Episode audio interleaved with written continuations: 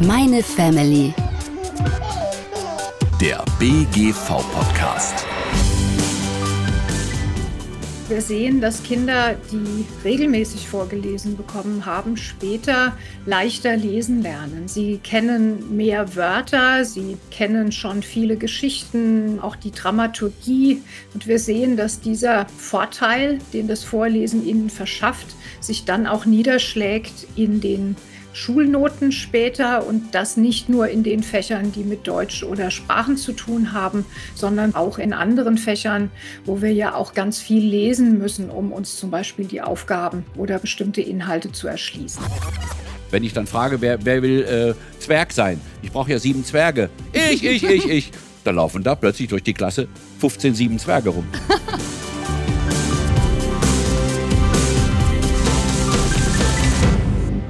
Hi, ich bin Steffi, Stefanie Schmitz und in dieser Podcast-Folge tauchen wir ab in die Welt der Bücher und Geschichten. Heute geht's ums Vorlesen. Gemeinsame Lesezeit gehört für die meisten Familien in Deutschland fest zum Alltag. Rund zwei Drittel der Eltern lesen ihren Kindern regelmäßig vor. Ach, so eine kleine, kuschelige Ruheinsel in einem sonst oft ganz schön hektischen Familienalltag. Genau das kann so eine gemeinsame Vorlesezeit sein. Warum Kindern regelmäßiges Vorlesen sonst noch gut tut, das verrät uns heute Frau Professor Simone Emich. Sie ist Leiterin des Instituts für Lese- und Medienforschung der Stiftung Lesen und hat dazu schon zahlreiche Studien begleitet. Hallo, Frau Professor Emich. Hallo, Frau Schmitz. Ich habe es ja eben schon erzählt, in zwei Dritteln der Familien in Deutschland wird regelmäßig vorgelesen. Wie zufrieden sind Sie denn mit dieser Zahl? Zufrieden sind wir damit, dass zwei Drittel der Eltern ihren Kindern regelmäßig vorlesen. Die Zahl von einem Drittel der Eltern, die es nicht oder nur wenig tun, ist aber keine gute Zahl. Sie bedeutet, dass jedem dritten Kind in Deutschland in der Familie von den Eltern ein ganz, ganz wichtiger Impuls fehlt für die weitere Entwicklung, für die Bildungschancen und vieles andere, was in der Kindheit und im Leben eine Rolle spielt. Und warum ist Vorlesen so wichtig? Nun, Vorlesen ist einer der zentralen Impulse, die Eltern ihren Kindern mit auf den Weg geben können. Das betrifft die Sprachentwicklung zum einen. Das bedeutet, ähm, Vorlesen ist wichtig für den Wortschatz von Kindern. Es ist wichtig für ihre Ausdrucksfähigkeit, denn Vorlesen ist keine Einbahnstraße, sondern bedeutet ganz viel Austausch über die Geschichten.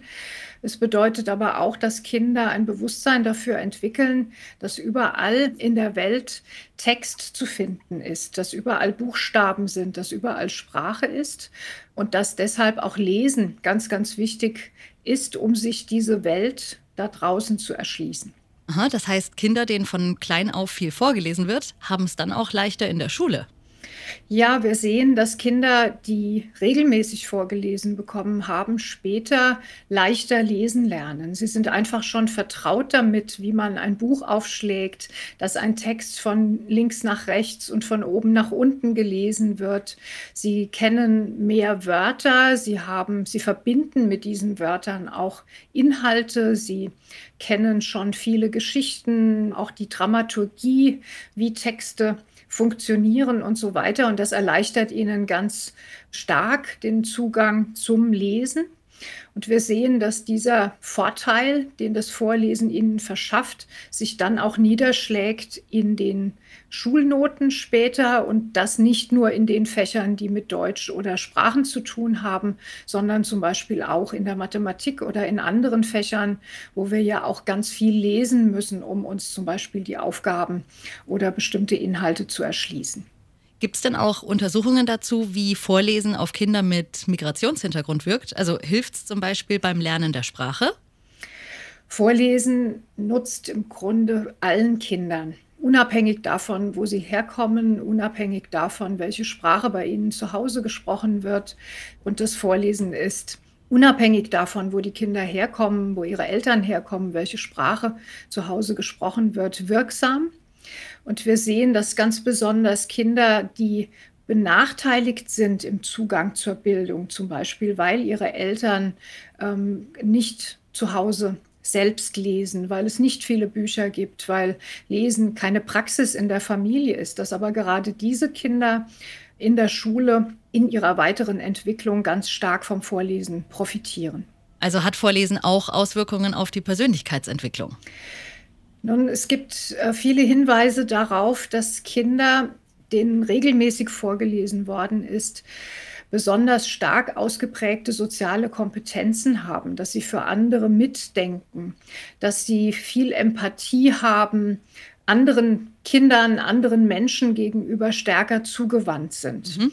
Wo kommt das her? Das kommt sicherlich zum Teil daher, dass die Kinder über die Geschichten, die sie hören, die sie gemeinsam auch mit den Eltern besprechen, ganz viel darüber lernen, wie Menschen handeln können, wie es Menschen gehen kann, wie Menschen auch mit schwierigen Situationen umgehen und so weiter. Also sie lernen auch, sich in Figuren etwa hineinzuversetzen. Das ist das eine.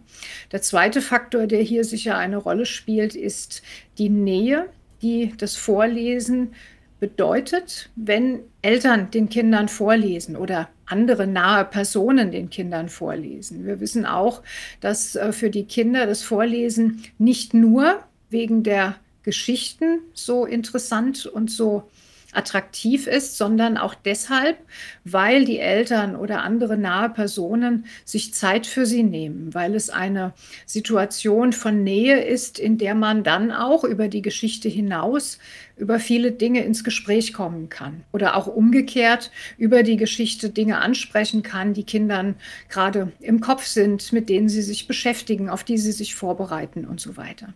Was würden Sie denn sagen, ab welchem Alter macht denn Vorlesen überhaupt Sinn? Nun, am besten von Anfang an. Das klingt vielleicht ein bisschen unrealistisch, ist es natürlich auch sicher in den ersten Tagen, Wochen und Monaten. Aber im Grunde kann man Kindern äh, sehr früh schon ähm, zum Beispiel solche Knisterbücher in die Hand geben. Man kann mit ihnen Dinge anschauen. Man kann etwas erzählen, das man mit am Anfang natürlich nur Bildern verknüpft, ja auch ganz früh schon an Lesemedien, ich nenne es mal so hochtrabend, an Lesemedien heranführen. Also diese Knisterbücher, Bücher, die man mit in die Badewanne nehmen kann und so weiter. Das ist natürlich nicht ein Einstieg in das eigene Lesen. Das meinen wir hier gar nicht. Kinder müssen nicht, bevor sie in die Schule kommen, schon lesen können. Aber über den spielerischen Umgang, dass das Buch eben in der Badewanne mit dabei ist oder dass das Kind da mal reinbeißen, es rumschleppen, damit spielen kann, vermittelt ihm einen Eindruck, wie so ein Ding funktioniert, dass man es aufklappen kann, dass es, äh, wenn man hinten fertig ist, auch wieder von vorne angesehen werden kann wie herum man ein Buch hält und so weiter. Also hier einfach von Anfang an Lesemedien, Bücher, Texte, Sprache in die Kindheit hinein im Alltag verankern. Das ist das Ziel hier. Es also zu einem selbstverständlichen Bestandteil des Alltags machen. Jetzt würde mich Ihre Empfehlung interessieren, wie oft und wie lange sollten Eltern ihren Kindern denn vorlesen?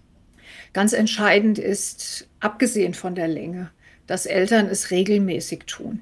Regelmäßig heißt am besten zu einem ja, täglichen Ritual machen, täglich kann das in der Regel niemand gewährleisten, aber so, dass die Kinder wissen, dass Vorlesen etwas Verlässliches ist in ihrem Leben, dass es zum Einschlafritual gehört oder dass an bestimmten Tagen man sich bestimmte Zeiten dafür reserviert und so weiter. Die Regelmäßigkeit ist entscheidend.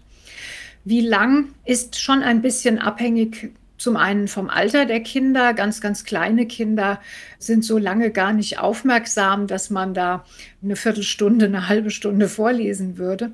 Und das kann über die Jahre dann natürlich länger werden. Aber manchmal genügen schon fünf Minuten, zehn Minuten. Und wenn Kinder das Vorlesen genießen, wenn sie sich auf das Vorlesen freuen, dann äh, tun das in der Regel auch die Eltern, die merken, da haben wir eine ganz tolle Situation in der Familie, in der wir miteinander uns etwas anschauen, miteinander eine Geschichte auch erleben. Sie wird ja nicht nur gelesen, sondern sie wird miterlebt. Und dann kommt es sicher auch in bestimmten Situationen zu längeren Zeiten und manchmal ist es vielleicht auch nur eine ganz, ganz kurze Zeit.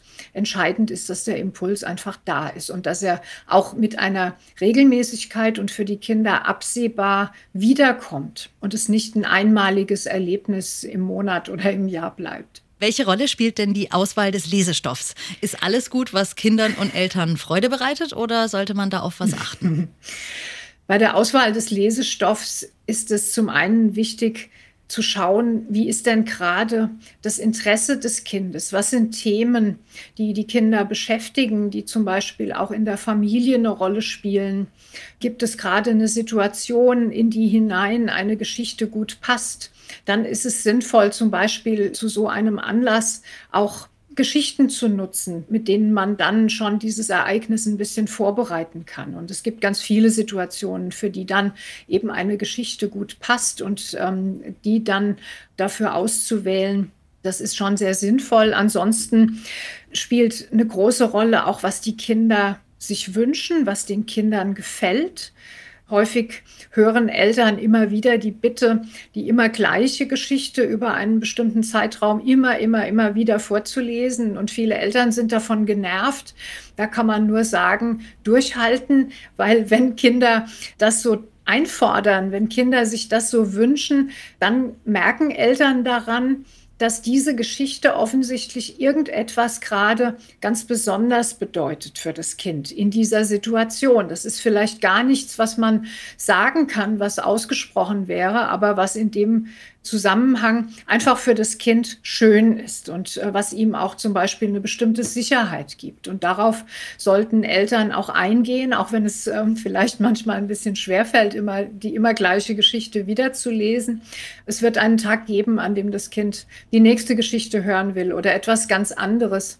Das alles passt wunderbar und ähm, Eltern sollten schlicht ausprobieren, was gut passt für die Situation, für das Kind und was beiden auch gut gefällt und was die Situation einfach schön macht. Muss es denn immer das klassische Buch sein oder können Eltern auch auf Online-Medien oder zum Beispiel Apps zurückgreifen? Unbedingt. Ähm, es gibt Apps, die Vorlesegeschichten bereitstellen. Die Stiftung Lesen hat äh, zusammen mit der Deutsche Bahnstiftung zum Beispiel ein Angebot, das heißt einfach vorlesen.de. Das ist als App, kann man das runterladen, aber auch im Browser anschauen. Hier stellen wir in jeder Woche drei Vorlesegeschichten zur Verfügung für drei verschiedene Altersgruppen, die man sich kostenlos runterladen kann, die man vom Bildschirm vorlesen kann, die man im Zweifel auch ausgedruckt vorlesen kann. Aber hier ein niedrigschwelliger Zugang der auch Eltern erreicht, im Übrigen, die zum Beispiel ähm, wenig Zeit haben oder die vielleicht gar nicht so gut wissen, wo finde ich denn jetzt etwas, was ich gut vorlesen kann. Sie finden auf der Seite der Stiftung Lesen, also stiftunglesen.de, Medienempfehlungen, Geschichtenempfehlungen, auch Empfehlungen von Apps zum Vorlesen oder zum Lesen lernen und so weiter. Also Online-Medien und Apps unbedingt. Und zwar auch deshalb, weil Kinder darüber merken und ein Bewusstsein dafür entwickeln, dass auch online, dass auch auf einem Bildschirm ganz viel gelesen wird, um auch hier das Lesen zu verankern in einer digitalen Welt, die ja häufig sehr kritisch als eine Welt, die ausschließlich aus Video oder Spielen zu bestehen scheint. Das ist ja nicht so, sondern wir wissen als Erwachsene sehr gut, dass wir, wenn wir online sind, ganz, ganz viel lesen müssen und dass für dieses Lesen online auch sehr, sehr gute und zum Teil ganz andere Lesekompetenzen notwendig sind als in einem Buch, das ich von vorne nach hinten und am Stück lese und so weiter.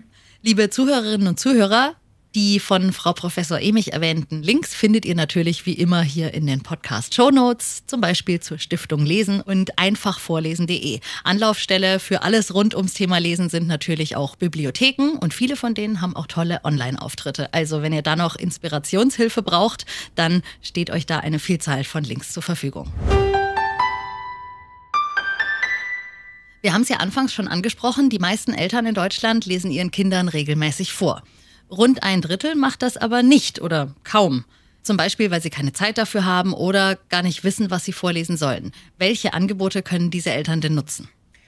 Also das ist äh, zum einen ein ganz wichtiger Punkt, schauen, wo gibt es Dinge, an die man leicht kommt, die äh, zum Beispiel nicht viel Zeit kosten. Auch kurze Texte nehmen, einfach nur ein paar Bilder anschauen.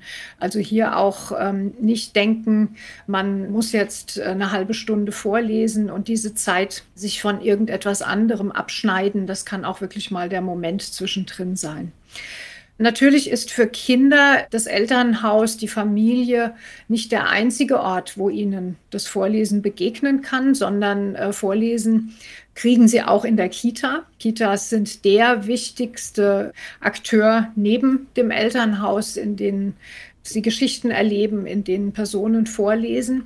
Und es gibt viele Angebote, zum Beispiel in den Bibliotheken, manchmal auch in den Kitas, an anderen Orten, zu denen ehrenamtlich engagierte Personen kommen, die den Kindern äh, vorlesen. Das ist dann eine ganz andere Vorlesesituation, eben nicht dieses, die Nähe, das Kuscheln mit den Eltern, die man dann ganz für sich allein hat, sondern da haben wir ganz häufig mehrere Kinder und manchmal auch ganz viele Kinder, die zuhören, die aber auch interagieren mit der Person, die vorliest.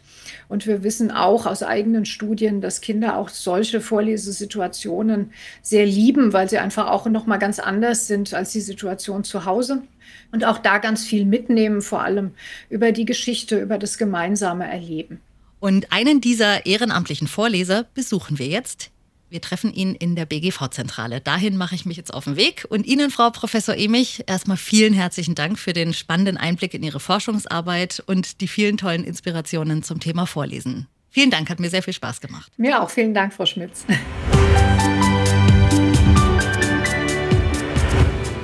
So, ich bin jetzt hier in der BGV-Zentrale in Karlsruhe angekommen und ich treffe mich jetzt mit dem Vorleser Peter Lemke. Ich guck mal, ob er schon da ist. Ah, da ist er. Hallo Peter. Hallo. Schön, dass du heute Zeit für uns hast. Ah ja, ich habe mir die Zeit genommen, für euch gerne. Wir wollen uns heute nämlich mal mit der Frage beschäftigen, wie füllt man eine Vorlesegeschichte mit Leben? Und worauf kommt es bei der Auswahl der Geschichte an? Diese Fragen lassen wir uns jetzt von einem Vorleseprofi beantworten. Peter, du bist in Schwetzingen zu Hause und seit über 20 Jahren als ehrenamtlicher Vorleser in Schulen, Kindergärten und Büchereien aktiv. Und heute dürfen wir dich bei einer Vorlesesession begleiten. Oh, das ist schön. Sag mal, Peter, wie bist du denn eigentlich zu deinem Vorlesejob gekommen? Also ich habe damals noch ungefähr vor 20 Jahren beim Hessischen Rundfunk gearbeitet und habe aber ständig die kleine Tochter einer Freundin von der Kernzeit abgeholt. Und irgendwann kam die Erzieherin und hat gefragt, Herr Lemke, die Anna erzählt immer von Ihnen, hätten Sie nicht Lust, Sie sind ja beim Hessischen Rundfunk, eine Geschichte vorzulesen? Habe ich gesagt, ja, aber ich habe im Moment nichts da. Ja, wir machen einen Termin. So, und dann habe ich die Zeit gehabt. So ging das los. Und ich wurde dann rumgereicht in der ganzen Schule. Alle wollten sie irgendwie eine Vorlesestunde von mir haben. Kurze Zeit später gab es dann auch Anfragen. Alles Mundpropaganda, ne? Ich bin auch heute noch von Montag bis Freitag jeden Tag in einer Grundschule. Also Vorlesen als neuen Vollzeitjob, jetzt wo du Rentner bist. Ganz genau, ja, ja. Peter, sag mal, worauf achtest du denn bei der Auswahl deiner Geschichten?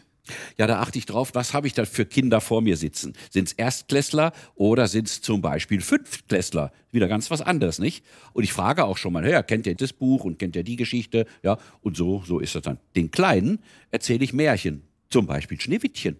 Ah. Und dann setzen die sich her. Wer will Schneewittchen sein? Ich, ich, ich.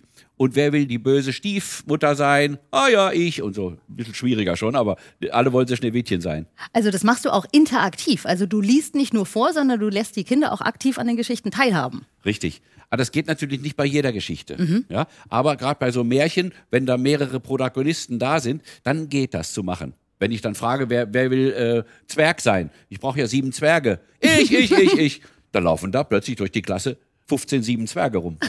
Süß. Zum Beispiel. Ne? Was macht denn einen guten Vorleser aus? Ja, ein guter Vorleser sollte eigentlich erstens mal schauen, dass er weiß, welche Kinder da sind, wer ihm da entgegensitzt. Er muss sich reinversetzen auch in die Kinder. Und ein guter Vorleser sollte zum Beispiel mit verschiedenen wechselnden Stimmen sprechen. Ein Sams sagt zum Beispiel, nee, wenn ich lese, dann, dann, dann, ich lese, wann ich will. Und der Herr Taschenbier sagt, hey, das wird aber, das ist aber ganz schön blöd, dass du dauernd singst und so, ne? und, und lauter so Sachen. Ja. Also als guter Vorleser sollte man auch in die Rollen der Figuren schlüpfen, deren Geschichten man gerade erzählt. Es sollte Kino geben im Kopf der Zuhörer. Jeder Mensch, der irgendetwas hört, stellt sich ja automatisch was vor. Ja, und das ist eben ganz wichtig. Und das kann man mit Stimme und Betonung. Mimik, Gestik, Stimme, Betonung und so weiter. Das ist ja fast immer ein Theaterstück, wenn ich eine Geschichte auch nur einfach nur vorlese. Du hast gerade erwähnt, dass man Kindern oft nur so lange vorliest, bis sie selbst lesen können. Aber wie kann man die Kinder denn motivieren, wenn sie selbst lesen können, auch tatsächlich Bücher zu lesen und die Geschichten zu erleben? Ich habe da Erfahrung, ich bin in drei weiterführenden Schulen mit Fünft- und Sechstklässlern. Wir sitzen dann in einer Runde und wir suchen uns eine Geschichte aus und da fange ich an zu lesen. Eine Minute. Ich stelle dann mein Handy daher und dann nächste liest. Eine Minute. Es geht dann immer reihum, je nachdem, wie die sitzen. Ne? So, das sind dann Geschichten, die die selber haben wollen. Äh, da gibt es dann auch schon mal Pubertätsgeschichten, wenn die Mädels das haben wollen, so erste Liebe und was weiß ich. Ne? Also und dann, dann machen wir das so und dann lesen sie alle. Und weil ich ja immer den Anfang lese, dann wissen die schon ungefähr, wie das geht. Und wir sprechen allerdings auch drüber, was wichtig ist beim Lesen, nämlich langsam lesen, akzentuiert und laut genug lesen, dass die Zuhörer das auch hören. Und man sollte sich die Zeit nehmen, so ein Buch zu lesen. Dann gibt es Kinder, die sagen, ja, ich habe den Harry Potter in einer Woche ausgelesen. Dann bin ich schon ganz skeptisch und sage dann, ja, natürlich, aber leise. Wenn du aber jemandem ein Harry Potter vorliest, da brauchst du einen Monat dazu. Also, leise lesen ist was anderes als laut lesen. Laut lesen, da musst du dir jedes Wort angucken. Das heißt, die Eltern sollten ihre Kinder, wenn sie selbst lesen können, dazu ermutigen, dass die Kinder den Eltern vorlesen. Zum Beispiel. Zum Üben. Ja, die sollen auf alle Fälle so oft wie möglich auch laut lesen. Auf deiner Website hast du auch ganz viele Geschichten. Wie heißt denn deine Website? Die heißt www.vorleseland.de. Und liebe Zuhörer und Zuhörerinnen, da könnt ihr gerne mal vorbeischauen und euren Kindern die Geschichten, die Peter dort hinterlegt hat, entweder selbst vorlesen oder sie ihnen vorspielen. Liebe Eltern, den Link zu Peters Website findet ihr natürlich auch hier in den Show Notes. Wir sind ja heute hier beim BGV und die Mitarbeiterinnen und Mitarbeiter haben die Möglichkeit, ihre Kinder betreuen zu lassen, hier in der BGV-Zentrale. Zu dieser Kinderbetreuung gehen wir gleich mal hin und du liest den Kindern Geschichten vor. So, Peter, dann gehen wir mal nach nebenan, wo die Kinder schon warten. Und liebe Zuhörerinnen und Zuhörer, ihr könnt eure Kinder auch gerne dazu holen. Die hören nämlich bestimmt gerne mit, wenn Peter gleich seine Geschichte vorliest. Ah, hörst du sie schon, die Kinder? Okay. Hallo, Servus, hallo. ich bin die Steffi und das ist der Peter und der liest euch heute eine Geschichte vor. Habt ihr Lust? Ja!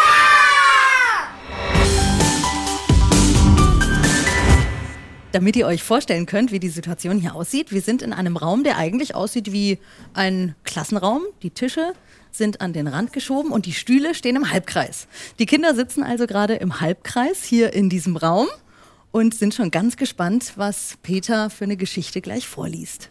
Die Geschichte, das ist die vom Sams. Das Sams geht in die Schule. Kennt ihr das Sams? Da kennt ihr ja auch den Studienrat Groll. Bei Peters Geschichten darf man ja sogar mitspielen. Und Natürlich. ich darf Wichtig. heute das Sams spielen. Ich Genau. freue mich. Eine Woche voller Samstage. Pass auf, jeder, der eine Rolle hat, die müssen sich das merken, was sie für eine Rolle haben. Und wenn es dann hier in der Geschichte dahin geht, dass derjenige was zu sagen hat, dann sagt er, du kannst schon mal vorkommen, Herr Taschenbier, so, Wir haben Herrn Taschenbier, Oberstudienrat Groll. Oberstudienrat Groll. Dann brauchen wir noch die Frau Rotkohl. Rotkohl. Ja, es gibt dann noch ein paar Kinder, extra Kinder, und ich zeige dann einfach auf euch, wenn ihr dran seid. Und es gibt dann einen Klaus Friedrich Ochs, das ist der, der Klassenbeste, der, der, der Streber oder wie auch immer, ja. Der ist der Klaus Friedrich Ochs. So, Peter, dann lass uns mal anfangen. Ja, ihr Lieben, das Sams kennt ihr ja alle, denke ich mir mal. Oder ziemlich. Wer kennt das Sams nicht? Was? Also, ihr kriegt jetzt das Sams zu hören, nämlich das Sams in der Schule, so heißt die Geschichte. Am Mittwoch wurde Herr Taschenbier zur Abwechslung wieder mal vom Singen des Sams geweckt. Oberstein und Unterstein, alles muss versteckt sein. Hinterstein und Vorderstein, Papa will geweckt sein. Schimpfend setzte sich Herr Taschenbier in seinem Bett auf und, und rief, Warum brüllst du nicht gleich? Ich bin hier im Zimmer, damit es alle Welt merkt. Gestern haben wir uns hier reingeschlichen und heute machst du einen Lärm wie eine Alarmanlage. Ich hab halt aus Versehen gesungen. Das war nicht aus Versehen, das war aus vollem Hals. sagte Herr Taschenbier, stieg aus dem Bett und schloss die Tür von innen ab. Gleich darauf rüttelte schon Frau Rotkohl an der Tür und klopfte. Herr Taschenbier, Sie haben ja immer noch diesen Robinson bei sich. Diesen Flegel. rief sie von draußen. Sofort schließen Sie die Tür auf. Wenn man ein Zimmer gemietet hat, darf man es ja auch abschließen. rief Herr Taschenbier mutig zurück, Sehr gut. flüsterte das Sams. Du hast schon was gelernt, Papa. Wir sprechen uns noch. Herr Flaschenbier, wir sprechen uns noch. drohte die Rotkohl und ging wieder in ihr Zimmer zurück, Das haben wir jetzt davon, sagte Herr Taschenbier ärgerlich, dass du auch immer singen musst. Andere Kinder singen doch auch. verteidigte sich das Sams. Andere Kinder können doch um diese Zeit gar nicht singen, weil sie da schon in der Schule sitzen. Schule, bäh. sagte das Sams und streckte seine Zunge bis zum Kinn heraus. Du brauchst gar nicht die Zunge erst rauszustrecken. Die Schule würde dir mal ganz gut tun. Da lernt man, wann man singen darf und wann nicht. Ich singe, wann ich will. Und wenn ich nicht will, dann singe ich nicht. So ist es richtig, weil es mir so gefällt. Ich wünschte, du würdest mal eine Schulstunde mitmachen. Dann würdest du anders reden. So ein blöder Wunsch, so ein strohblöder Wunsch. schimpfte das Sams, zog sich an und machte sich fertig und raste in die Schule. Break.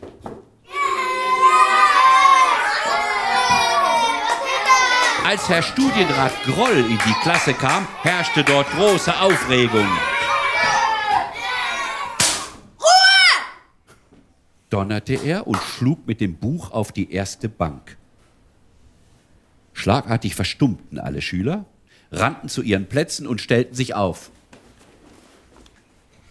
Was soll der Lärm? Da ist ein neuer. Der sieht so komisch Der aus. hat einen Anzug an wie ein Froschmann.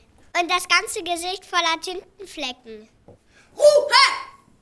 schrie Herr Groll noch einmal. Rede doch nicht alle durcheinander! Streng sah er von einem Schüler zum anderen. Dann ging er durch den Mittelgang nach hinten. Er kam ruckartig wieder zurück und setzte sich wieder hinter sein Pult. Dann legte er seine Bücher vor sich hin. Sitzen! Und die Schüler setzten sich aufatmend nieder. Jetzt wandte er sich dem Neuen zu.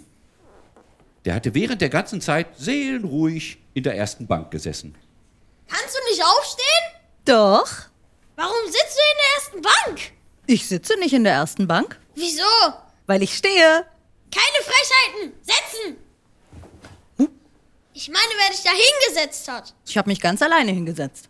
Hier setzt sich keiner alleine irgendwo hin. Hier bestimme ich, wer sich wohin setzt. Sofort kommst du aus der Bank. Der Neue erhob sich wieder und stellte sich in den Mittelgang. Klaus Friedrich Ochs, wo sind noch Plätze frei? fragte Herr Groll und schaute über seinen Brillenrand. Klaus Friedrich Ochs, der Klassenbeste, sprang auf, Es ist nur noch ein Platz frei, Herrn Studienrat. Der in der ersten Reihe. Gut, sagte Herr Groll, dann darf er sich in die erste Bank setzen. und der Neue setzte sich wieder auf den Platz, auf dem er schon die ganze Zeit gesessen hat. Studienrat Groll stellte sich vor ihm auf, Wie heißt du? Robinson. sagte der Schüler und lachte. Es war natürlich das Sams, Du sollst ja nicht lachen, befahl Herr Studienrat Groll und runzelte die Stirn.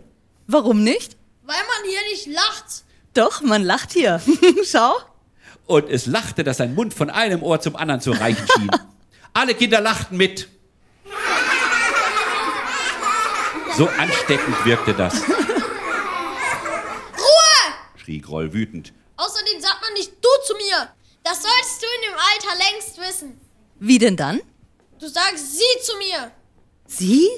Bist du denn eine Frau? Lümmel! Mich als Frau zu bezeichnen, so eine Frechheit! Ist eine Frau denn was Schlimmes? Nein, natürlich nicht! Warum schimpfst du dann?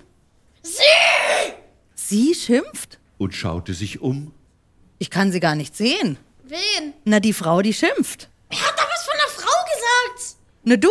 Sie! Schon wieder sie. Scheint aber eine freche Frau zu sein. Überall mischt sie sich ein. Hör jetzt endlich auf, von deiner Frau zu fosseln. Das ist nicht meine Frau. Ich bin nicht verheiratet. Ich bin viel zu jung. Ruhe! Meinst du mich? Sie! Ach so, die Frau. Herr Studienrat Groll sah verzweifelt an die Decke. Du heißt doch nicht nur Robinson. Wie heißt du denn noch? Taschenbier. sagt er stolz. Und warum hast du so einen komischen Anzug an? Weil alle anderen immer platzen. Platzen? Wie denn? Na so. sagte der Sams, fasste Herrn Grolls Jackenärmel und zog daran, bis er platzte. Genau so. Raus! Stell dich sofort vor die Tür. Du kannst von Glück reden, dass man die Schüler nicht mehr verhauen darf. Früher hätte ich den Rohrstock geholt. Au fein. Rohrstock schmeckt gut. Raus! Mach sofort, dass du aus dem Zimmer kommst. Wenn du meinst. sagte der Sams und schlenderte zur Tür. Doch blieb es nochmal stehen und sagte über die Schulter, Hier wäre ich sowieso nicht lange geblieben. Was soll man von einem Lehrer lernen, der nicht mal weiß, ob er ein Mann oder eine Frau ist? Und der die einfachsten Fragen nicht beantworten kann? Dann schloss es gerade noch rechtzeitig die Tür, denn Herr Groll hatte nach einem Buch gegriffen und es hinter dem Sams hergeschleudert. Es prallte gegen die Tür. Das Sams streckte nochmal den Kopf herein und sagte ganz unschuldig, Es hat geknallt. Da scheint irgendwas runtergefallen zu sein. dann machte es die Tür ganz schnell wieder zu und hörte kopfschüttelnd wie von drinnen drei Bücher, ein Lineal und die Aktentasche von Herrn Studienrat Groll dagegen donnerten. In dieser Klasse ist es mir viel zu laut. Ich werde mir einfach eine andere suchen. So, jetzt wurde ich hier als Sams, als Teil der Geschichte vor die Tür geschmissen. Jetzt weiß ich gar nicht, ob ich wieder rein darf. Ich frage mal nach. Peter? Darf, Ah, da bist du ja wieder. darf ich wieder reinkommen? Natürlich. Ich möchte nämlich mal von den Kindern wissen, wie ihnen die Geschichte gefallen hat. Erzählt doch mal, wie fandet ihr es denn? Toll, Was fandest du besonders schön an der Geschichte? dass es in der Klasse so ganz lustig war. Und dass du mitspielen durftest. Du hattest ja auch eine Rolle. Wer warst du? Ich war ein Kind aus der Schule und Frau Rotkohl. Oh, du hattest gleich zwei Rollen. Wird bei dir zu Hause auch vorgelesen? Ja, ganz oft. Ah, hier, da möchte auch noch jemand was sagen. Also ich fand's auch sehr cool und es macht mir auch sehr Spaß, es zu lesen. Ihr hattet auch richtig Spaß, das merkt man euch richtig an. Super, warte mal, hier, hier, du hast dich nochmal gemeldet? Ähm, ich fand's toll, dass wir uns auch in die Person reinversetzen durften und einfach sprechen durften. Und wie hat es euch insgesamt gefallen?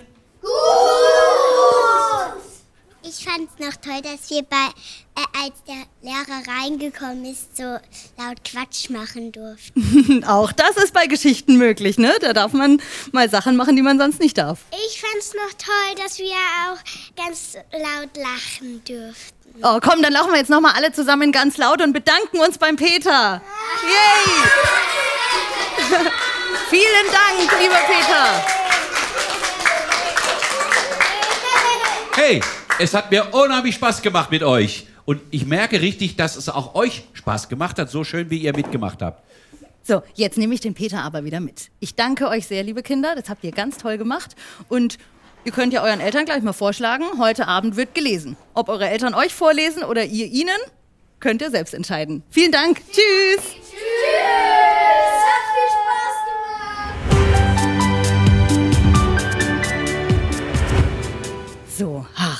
Peter, was gibt dir denn diese Aufgabe? Was gibt dir denn dein Job als Vorleser? Man bleibt jung. Und ich merke, wie, wie ich Kinder tatsächlich so aus der Reserve locken kann und die freuen sich alle wie verrückt, ja. Wie gesagt, ja, man bleibt jung. Das merkt man dir an. Das kann ich bestätigen. Und ihr hört's wahrscheinlich auch, liebe Zuhörerinnen und Zuhörer.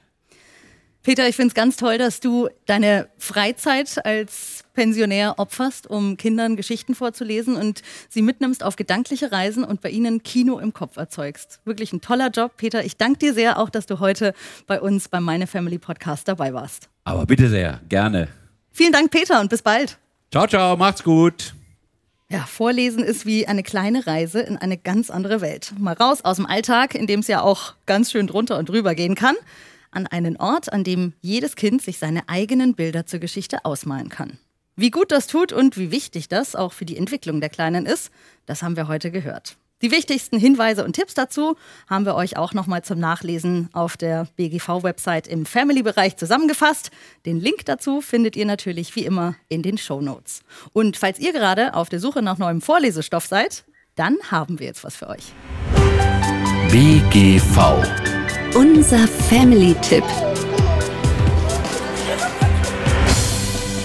Wie viele Bücher stehen bei euren Kids zu Hause im Regal? Bei einer Umfrage der Stiftung Lesen haben knapp 70 Prozent der befragten Eltern in Deutschland angegeben, dass ihre Kinder maximal zehn Bücher haben.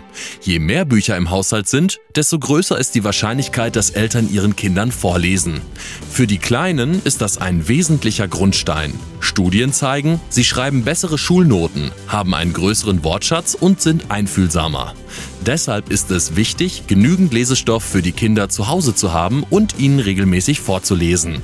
Woher weiß ich, welche Geschichten die passenden für mein Kind sind? Und wie motiviere ich mich und die Kids zum Vor- und selberlesen? Alle Tipps und Hinweise zum Thema Vorlesen findet ihr nochmal auf www.bgv.de/family. Braucht ihr noch mehr Lesestoff? Jetzt könnt ihr eure Büchersammlung erweitern.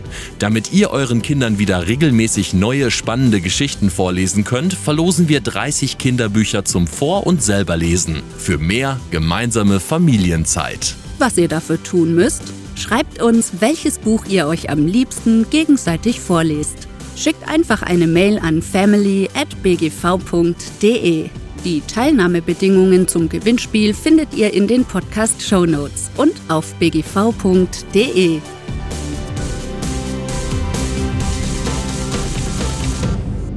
Ja, das klingt doch nach einer sehr spannenden Geschichte. Ich drücke euch die Daumen fürs Gewinnspiel und freue mich, dass ihr wieder mit dabei wart bei dieser Folge des Meine Family Podcasts.